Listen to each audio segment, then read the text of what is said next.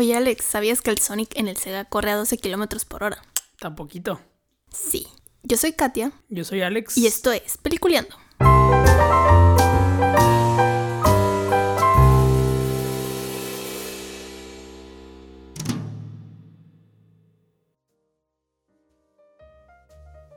¿Qué tranza, compas? Eh, el fin de semana pasado fuimos a ver la película de Sonic. En inglés, Sonic the Hedgehog. En español, Sonic el Hedgehog. Es un erizo, ¿eh? No es un ratón. Yo creía que era un ratón. Sí, es un erizo, un erizo azul. Y en la película dijeron que era alienígena. Sí, sí. Sonic es alienígena. Sí, es alienígena. Sí, siempre ha sido alienígena. ¿No sabías? Bueno, pues resulta que a mí sí me gustó mucho. Yo no soy fan de Sonic ni de los videojuegos, cabe aclarar aquí. Me gusta verlos, pero no sé mucho del tema así a profundidad. Y creo que está muy bien la película. De todas las películas de videojuegos que he sabido que existen, y según lo poquito que pude investigar, es de las más taquilleras y supongo que la mejor. Sí, yo, yo lo que vi es que sí es no solo de las más taquilleras, sino la más taquillera. Oh. ¿No? Más aún que la previa que era Detective Pikachu. Sí. Este, que a mí Detective Pikachu no me gustó. O sea, es como algo ahí. Y la de Sonic, a mí se me hace que funciona, me gustó, porque es mucha comedia. Sale Sonic Bebé. Sí, sale Sonic Bebé. Y, y es divertido que sea mucha comedia, porque si no te lo tomas tan en serio, porque no es como que sea tan fácil tomarte en serio una película donde salga un pinche erizo alienígena. Alienígena azul que corre en putiza, pues. Sí. Te voy a decir que de las películas que combinan animación y actores así humanos, me gustó mucho. Como que no, no me brincó porque así lo manejan, pues como que es alienígena y estuvo bien esto.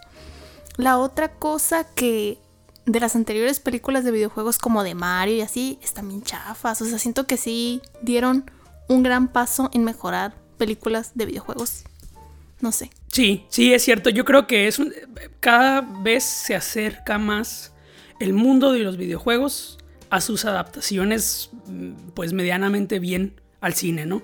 O sea, ya teníamos una historia previa de, los cómics al cine. Y yo creo que poco a poquito los videojuegos se van acercando al cine de manera correcta. Es cierto lo que tú dices, que la mayoría de las películas eh, inspiradas en videojuegos estaban bien chafas, ¿no? Incluso, bueno, este es mi punto de vista, pero incluso las películas que sí pegaron como Resident Evil y, y este Silent Hill, a mí no me gustaron tampoco. O sea... Pues es que son de terror y en realidad están basadas en el videojuego, pero no sé, no sé qué tanto no sé de videojuego, no sé si es exactamente lo que ocurre en el juego. Sí, lo que pasa es que yo siento que algo que están haciendo bien ahora es que están adaptando a la historia, se están basando, ¿no?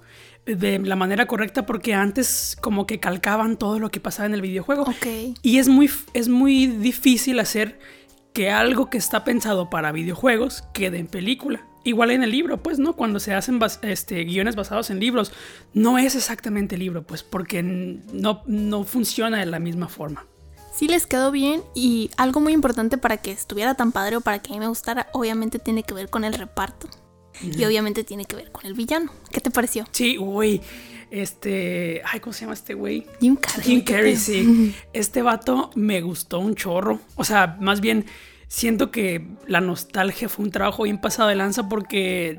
Estás viendo a Ace Ventura, estás viendo la máscara, estás viendo todo, pero no me recordó a sus anteriores personajes, sino que me hizo reír finalmente con uno nuevo, siendo auténtico. Su estilo, pues. Sí. No, o sea, su estilo como que regresó porque hace poquito hizo una película, bueno, hace poquito entre comillas, ¿no? Porque fue hace como, ¿qué será? Hace como unos dos, tres años. Hizo una película como seria y como que no es el estilo de este güey. Le sale, pues, ¿no? Pero no, no es el estilo. Y ahora siento que es un buen regreso de este, de este compa porque sí, sí hace como recordarte las películas, ¿no? Que veías en, en Canal 5. Y en cuanto al reparto, el mejor amigo de Sonic, que en la película, y aquí viene un spoiler, es un alguacil, es un, ¿cómo se llama? Un sheriff, así de la ciudad, sí es sheriff, Alex. No sé si sea sheriff, pero es policía. Es ahí, ajá, policía líder de un pueblito que se llama Green Hills, creo, o algo así. Sí, que, que Green Hills es el nombre del primer este, nivel de Sonic. Ah, fíjate, cositas escondidas ahí. Sí. Eh, ah, pues este, esta persona me gustó a mí como actuó yo. La verdad no recuerdo en particular en qué película anteriormente lo vi, pero sí me suena su cara. Creo que en la de Encantada de... Sí, ¿verdad? sí, este güey sale en esa película. Y en otras que la verdad creo que no... X, o sea, pero me gustó verlo aquí y se parece a Sonic. O sea, siento que su cara parece un poco. Y hablando de Sonic... Parece roedor. Sí. Hablando del roedor, les quedó muy bonito y qué bueno que se tomaron esos meses para rediseñarlo y mejorarlo. No, sí, porque. Ay, no, no, no, no, no, qué mal. Estaba muy feo el anterior. Yo, por ejemplo, había cosas del anterior que me gustaban en cuanto a realismo. O sea, por ejemplo, como el pelo, como lo usaron. Pero en general todo el diseño estaba horrible. O sea. Como que daba una sensación extraña de que estaba bichi que Sony. Sonic sí está bichi, o sea, nomás trae tenis y guantes. Pero como que no sé. Solo les faltaba ponerle el pito, pues sí, tenía muy raro el cuerpo. Sí, no, o sea, tenía raro el cuerpo los pinches ojos y la cara estaban bien pinches raros. O sea, sobre todo porque Sonic comúnmente tiene un diseño en los ojos que están juntos. No sé si lo has visto. Sí, sí. ¿no? Que se comparte esta como la parte blanca. Y este se lo separaron machín.